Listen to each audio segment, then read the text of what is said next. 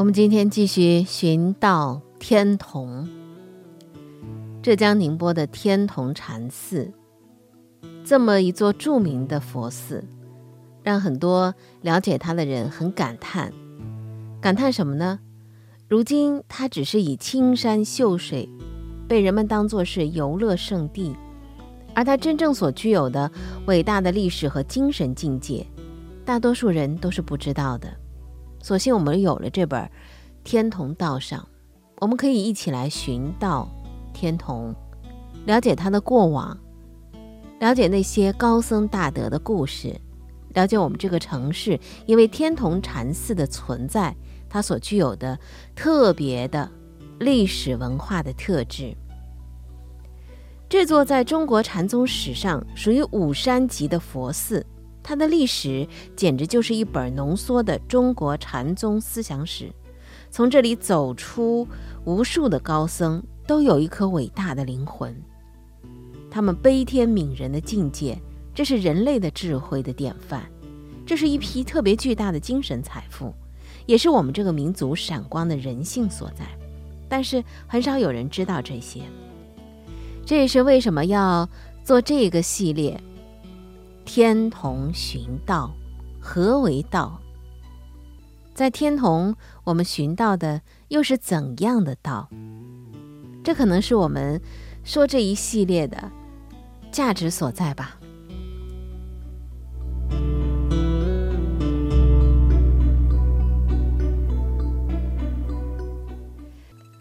上两期我们说到了一心法师，他在东谷落脚了。搭了一个茅舍，东谷精舍。那么后来这个东谷精舍是毁于冰火，毁于冰火。那个年代是在东晋末年的时候，在东晋末年南北朝分裂的呃这个历史时期，中国是战火纷飞啊。当年的第一次的士族南迁。给长江以南地带啊带来了文化、工艺、财富、人流、物流、财流的汇聚，这是第一次的文人南迁。第二次就是在南宋时期了。这一次第一次的南朝时候的南迁，对我们江南地带确实带来了很大的影响。如果您如今啊去温州永嘉地带去看一下，依然可以找到当时的一些影子。在我们上几期专门做过一个系列《南朝往事》系列，如果你有兴趣，可以关注呃上面的一些音频。《南朝往事》系列，我们是以谢氏家族这一条线为脉络，说到了南朝，呃建都南京的啊这六朝往事、历史沧桑、战火纷乱带来的对整个氏族家庭是怎样一种影响。那这都是题外话了。我们回到今天的正题。那么当时的时候也是战乱纷飞的时候，东谷精舍就毁于冰火了。那时候有个叫孙恩的人，他呢是传播这个天师道。当时的王氏子弟啊，就王羲之他的那些后代们，其中有一个呃，就是特别的信奉这个天师道，是他的信徒。那么孙恩这个人呢，就是借了这个传播天师道之力，聚众举事。孙恩是谁呢？他是三国的武将，武将啊，嗯，孙秀的后人。他的叔父孙泰就是天师道的一个热衷者。他们根据预言说呢，晋朝就要灭了，所以呢，他聚集了道徒有数十万，就开始攻打越州（现在的绍兴地区），一度逼近了京城建康，就是现在的南京。孙恩的根据地就是在永江口。你想想看，数十万人吃喝供给只能够取之当地，于是他们就烧杀抢掠。那么一心他建的东谷精舍就是毁于冰火当中，从此香熄火灭，遗址没于荒草。这在佛教看来，也就是成住坏灭四境的一个轮回吧。这一晃多少年过去了呢？三百年，弹指一挥间啊！在历史的长河当中，三百年可能哎，真的是小小的一段儿。时光很快就到了唐朝了。唐开元十九年，这是永江流域相对安定的发展时期。那么明州是在呃唐开元十九年之后的七年建立的，也就是唐开元二十六年。茂县的五乡平原也开发的比较成熟了。虽然是处于这个沿海偏僻的地方，不属于政治中心，但是也处处洋溢着开元盛世的气息。这一年，在东谷又来了一位僧人，他叫法瑞。法瑞这次到这个地方来是有明确的目的的，他要去东谷寻找当年一心法师修习的地方，要重新建精舍。什么叫？精舍就是佛教僧团修习地的住所，以后呢，像精舍都被称为是佛寺了。法瑞披荆斩棘，在山谷里头仔细的考证辨认，终于找到了这个睫毛修持的旧址，他就在那个地方建了一座新的精舍，住了下来，然后呢，每天在那里诵读《法华经》。于是，当年一心修习的奇迹就再一次发生了。法瑞静心诵经修习的时候，天上的太白金星再一次化为童子，给他送来食物。这件事很快就传开了，人们因为有天上童子下凡的奇迹，所以就把那座山叫做天童山。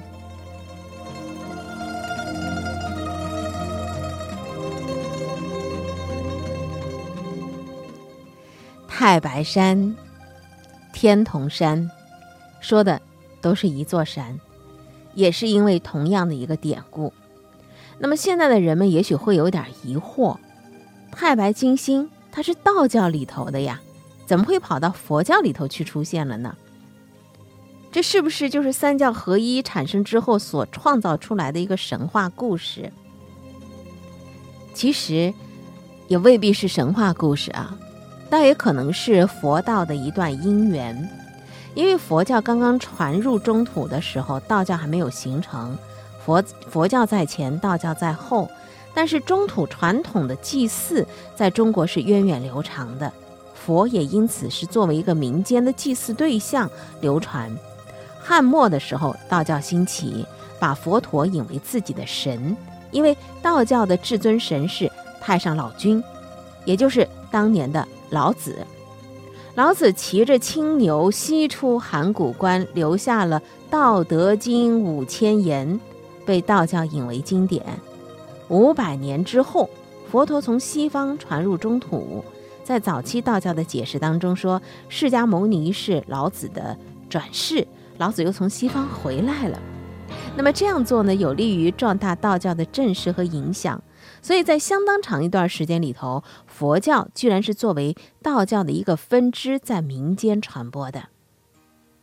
所以那段时间呢，属于佛道相继的这样一个因缘时期啊。呃，在这之前，佛陀一直是被供养在道观当中的，以为神。佛教呢，也因此获得了存身的土壤。过了一百年之后，渐渐成了气候了。好，从一心的。茅棚被毁，到法瑞的再建精舍，三百多年里头，这个天童的东谷是一片沉寂的，只有太白山上云生云飞啊，自然光景，幻象明灭。佛经一旦植入到了这个东土，它是需要翻译的，对吧？因为梵文嘛。那么它的翻译呢？呃，也大致分了这个几个阶段。在南朝往事当中呢，都有记玄坛啊、佛理、老庄都是有的，尤其是在萧齐、萧梁时期。比小汉谈，我知凡说十得八九，十有差为。因为语言呢，这个中外人士共议的时期，就是东晋到南北朝这段时间了，语言能够相互沟通了，所以他这个佛经的经义的翻译呢，就可以译得比较通顺了。但是难免还是有一些小的差错的。在这个翻译的前前后后历时多久呢？六百多年。在这样的一场伟大的翻译运动当中，总计翻译的佛教经典在五千卷上下。数百人参与的易经运动当中。那么后人呢，对呃易经三大家的评价啊，特别是比较高的。其中呢，就是有一个我们都很熟悉的玄奘。大家特别熟悉的就是这个唐僧玄奘了。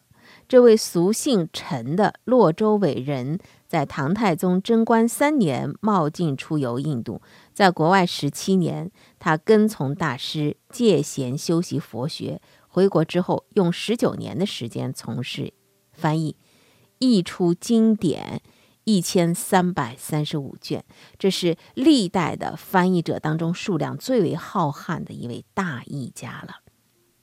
在这不平凡的六百多年当中。佛经呢，也从陆路和海盗两个方向传到了中国，所以它这个传播也是一次次非常伟大的接力。比如说，佛灭之后两百多年，印度的孔雀王朝的阿育王，他向南北两个方向弘扬佛法，往南传到了斯里兰卡、缅甸，往北，他派他的那个下下属啊，到了西域去传教。从丝绸之路传入中国开始的时候，大多都是得力于西域的胡僧。那么，当时的凉州和洛阳是北方的佛教中心。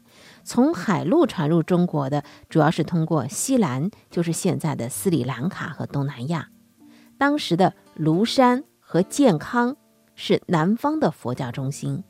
北方呢是翻译经书特别盛行，南方呢是传教特别兴隆，尤其是南朝时节，像这个萧梁时期的梁武帝萧衍，他就是一个特别特别的，呃，佛教徒，非常非常的这个信佛，而且呢，他把自己啊几次舍到佛寺里头，要他的百官花钱去把它赎出来，怎么能够没皇帝呢？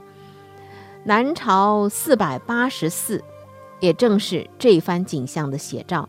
梁启超曾经在他的文章当中写到过：佛教最初根据地不在经络，而在江淮。今天，当我们触摸到那些佛教经藏的时候，你是不是还能够感知到当初传道者的炙热情怀呢？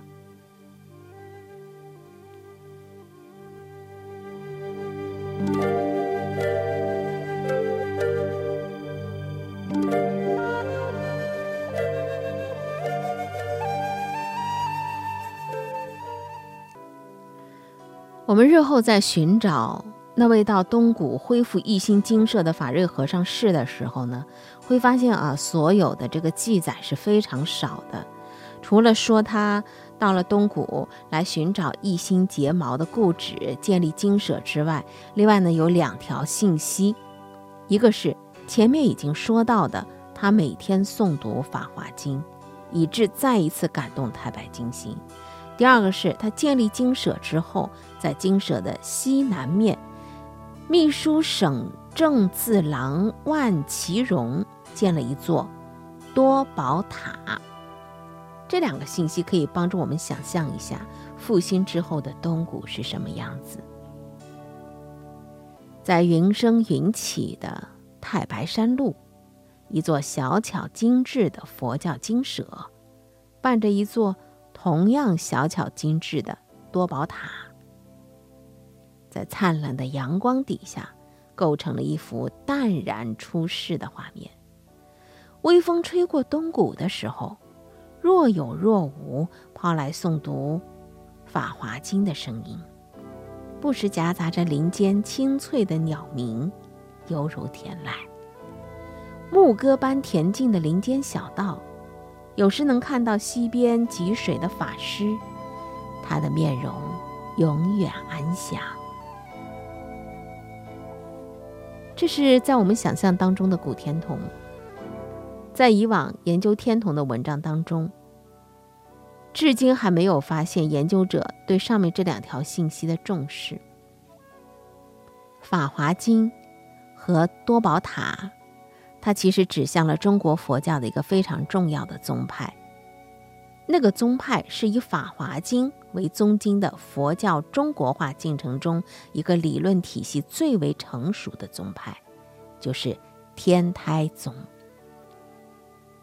虽然以后的天童佛寺，它是一所重要的禅宗寺院，并且在天童寺志里头，法瑞被称为是禅师，但是我们依然可以从一些蛛丝马迹当中联想到，古天童有法瑞的时代里，很可能曾经是一座天童山的讲寺，因为当时天台宗是如日中天啊。像宁波城市里头有很多的佛寺，比如说海曙区的关宗寺啊、延庆寺，当时都是天台宗的道场。如果古天童真的也曾经弘扬过天台宗法，那也不足为奇。《法华经》又叫《妙法莲华经》，这是佛陀在他四十九年说法传道的历程当中，用他最后的八年悉心传布的经典。是在神圣的灵鹫山上演讲的。这个经历实际上特别容易让人想到，这会不会是佛陀对他全部教义的一次最终的总结？佛陀的教育特别注重的是因材施教，他根据听法的信众的慧根和理解程度，往往把同一种教义用不同的语句、比喻、分析来解说的。即使对他特别钟爱的十大弟子，也常常根据他们不同的领悟力，用不同的语言去引导。你说，对于这个智慧第一的舍利佛，他经常会告诉他很本质的道理；而对于领悟能力稍微弱一点的阿难、大迦叶等等，他会把道理说得很浅显，便于你理解和接受。四十九年来的数百场的说法演讲。佛陀为这个娑婆世界留下大量的演讲记录，这就是经典啊！从各个侧面、各个层次分别阐述的是同一个教义。那么现在他需要有一个总结了，有一个标准的讲话稿了，所以他在灵鹫山上用了八年的时间，演说了他的《法华经》。在这部经典里头，他非常坚定地认为众生。都有佛性，人人皆可成佛，宣告了三成归于一成的教法，指出由性入佛的道理。在天童山的东谷的一心精舍被孙恩焚毁的那一年，在后秦的国都长安，这部佛教的主要经典《法华经》。在中国开始翻译了，它是大乘佛教的奠基经典，也是全部佛教的奠基经典。多宝塔，这个是《法华经》具有标志性的内容。为了证明释迦牟尼所说的经义是完全真实的，在结束灵鹫山的第一场法会的时候。多宝如来的多宝塔忽然从地下涌了出来，天上降下无数美丽的曼陀罗花，人们献上馥郁的妙香、壮丽的璎珞、翻盖和动听的祭乐。这时候，只听得多宝塔内传出声音，向灵山法会的大众说：“善哉，善哉。”释迦牟尼世尊能以平等大会教菩萨法，佛护所念妙法莲花经为大众说，如是如是，释迦牟尼世尊所说者皆是事实。原来塔中的多宝如来是东方无量劫之前出世的佛。他在行菩萨道时，曾经发誓说：“若我成佛灭度之后，于十方国土有说法华经处，我知塔庙为听是经故，涌现其前，以作证明。”原来多宝如来是来为释迦世尊做证明的。故事继续说到：说当时释迦牟尼是凌空漂浮而起，停在虚空之中，用右指。打开多宝塔的门。大众看到灭度后的多宝佛全身不散，如入禅定。多宝塔就是《法华经》的证明，也是《法华经》传播地区的一个标志。《法华经》的传播和以此经为立论基础的天台宗，形成了永远拆不散的渊源了。佛教在中国北方传播的时候。进入了南北朝时期，北边呢是北魏加东西魏和北齐、北周五个北方政权的总称，叫北朝。那么在北魏的太武皇帝时候，佛教遇到了第一次的大迫害，历史上称为是太武法难。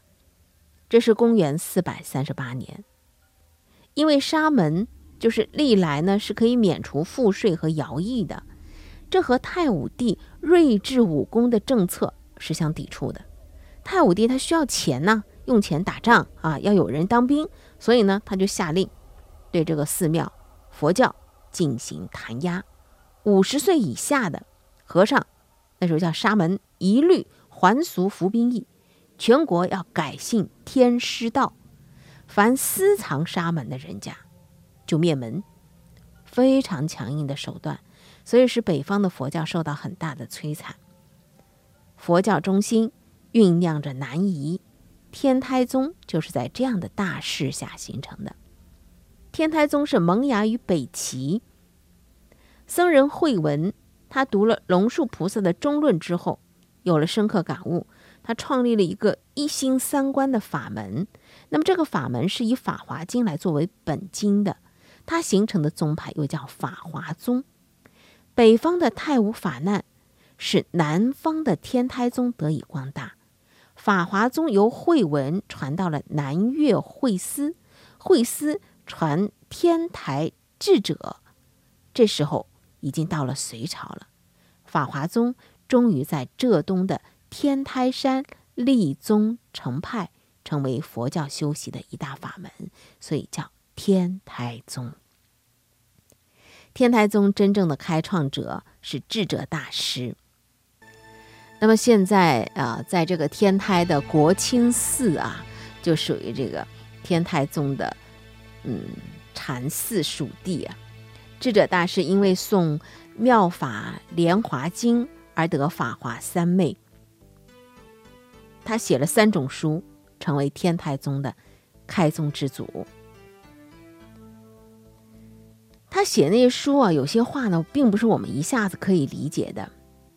比如说，他写的那些书当中啊，有《十宗略说》当中呢，特别提到说，呃，一天台山立宗的被称为是山家，然后又说到了慧文、南岳慧思和智者之间的师承关系，最后还讲了这一宗派的特点和主张。天台宗特别强调的是自信本具善恶等法，方能造十界因果。简单的说，就是由于人心存在着善恶，每一种善或恶都会形成一种因果，造成一种命运。所以善有善报，恶有恶报。天台宗主张性善，也兼主张性恶，在这一点上，它和其他宗派是有区别的。天台宗兴起之前的三百六十多年，中国经历的是漫长的南北分裂和战争，人间无常啊，生灵涂炭。这个世界到底怎么了呢？人们特别想知道。当我们面临很多的不确定的时候，我们特别想知道这个世界到底怎么了？这个世界会好吗？智者大师，他是一个非常聪明的大智者。他洞悉人间的这个巨大的心理需求，他能够解释这个颠倒了的世界到底发生了什么，所以这也是天台之法可以盛行啊。智者大师如何解释世界和人生呢？他依据的就是《法华经》，只不过他把一般的真理和中国的具体实践结合起来了，它解释指引中国的信众脱离苦海的一个道路。那么这一宗派呢，因为天台大师们的那个讲解是精妙绝伦，所以这个宗派呢又被尊称为讲宗。解说佛法的魅力，必须要在亲临大师的讲解教诲之后，才能够感受到。天台之法也必须要由大师来亲自讲述，方能醍醐灌顶。所以很多信众就冲着一闻大师的真谛，一睹大师的风采，纷纷从水路、陆路经过宁波，踏上天台之路。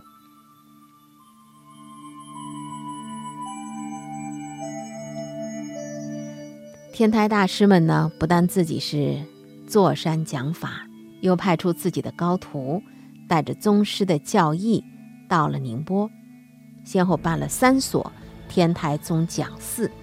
这就是我们刚才提到的，在宁波城里头最为著名的关宗寺、延庆寺和宝云寺。宁波的南城就成了天台宗的一大丛林。那么这三座讲寺还是赶不上法瑞的东古金蛇早。法瑞他重在的是独自修行，天台大师呢大多是在做的是弘扬的工作。说到这儿，您可能也跟我一样特别的好奇啊，说那些天台大师们啊弘扬，那么他们到底讲了些什么？简单的讲，他们是这样告诉众人的：这个世界上。不管发生了什么，一切后果最终都归因于我们的那颗不安分的心。那颗心中但凡动了一个念头，就决定了人的一种命运。有十种不同的念头，就导致了十种不同的后果。所以这一念之生，事关重大。天台大师说，人的一念起贪欲心，就会落在。地狱法界，一念起嗔恨心，就会落在恶鬼法界；一念起愚痴心，就会落在畜生法界；一念起妒忌心，就会落在阿修罗法界；一念起五戒心，就落在人法界；一念起十善心，就落在天法界；一念起厌离心。即落在声闻法界，一念起因缘心；即落在缘觉法界，一念起自行化他行；即落在菩萨法界，一念起平等心；即落在佛法界。这个是被揭示了世界秘密的，让人特别的敬畏。敬畏的时候呢，还有点恐惧，是吧？为了证明对于这个发现的推理过程。大师们有种种坚信的理由，也由此产生了一整套完整的解脱方法和严密的教义。所以，天台宗它是第一个形成完备理论体系的中国佛教教派。他们完全根据中国人能够听得懂的、能够理解的、能够将心比心体悟的中国式的讲演来诠释佛教的教义。所以呢？这就是那一从从丝绸路上由白马驮来的经书佛像的学问，外国的学问，变成了很亲切的中国故事了。那么大乘佛教在中国形成过八个宗派，除了我们刚才讲到的天台宗之外，还有啊华严宗啊、律宗啊、净土宗啊、禅宗啊、密宗啊等等。有意思的是，佛教的宗派并不是自此势不两立的，他们只是不同的修行法门。打一个比方，呃，周时奋先生这个比方呢，特别的形象、生动，而且蛮准确的。他说，就像我们要进入一个巨大的体育馆，这个体育馆有很多的不同的入口，一号门、二号门、三号门、四号门、五号门、六号门等等啊。那么你每个人要走哪个门？进去呢，是根据你所处的这个位置，你可以选择从一号门进，你也可以选择从五号门进，也可以从八号门进。只要你想进入这个体育馆，哪个门方便适合就走哪个，没有人会说你走错了，只能走这个门，对吧？一心走对了吗？走对了。法瑞走对了吗？走对了。那么以后的天童的大师们。他们都走对了，但是他们走的道路又是那么的不同，但是他们的方向却是完全一致的。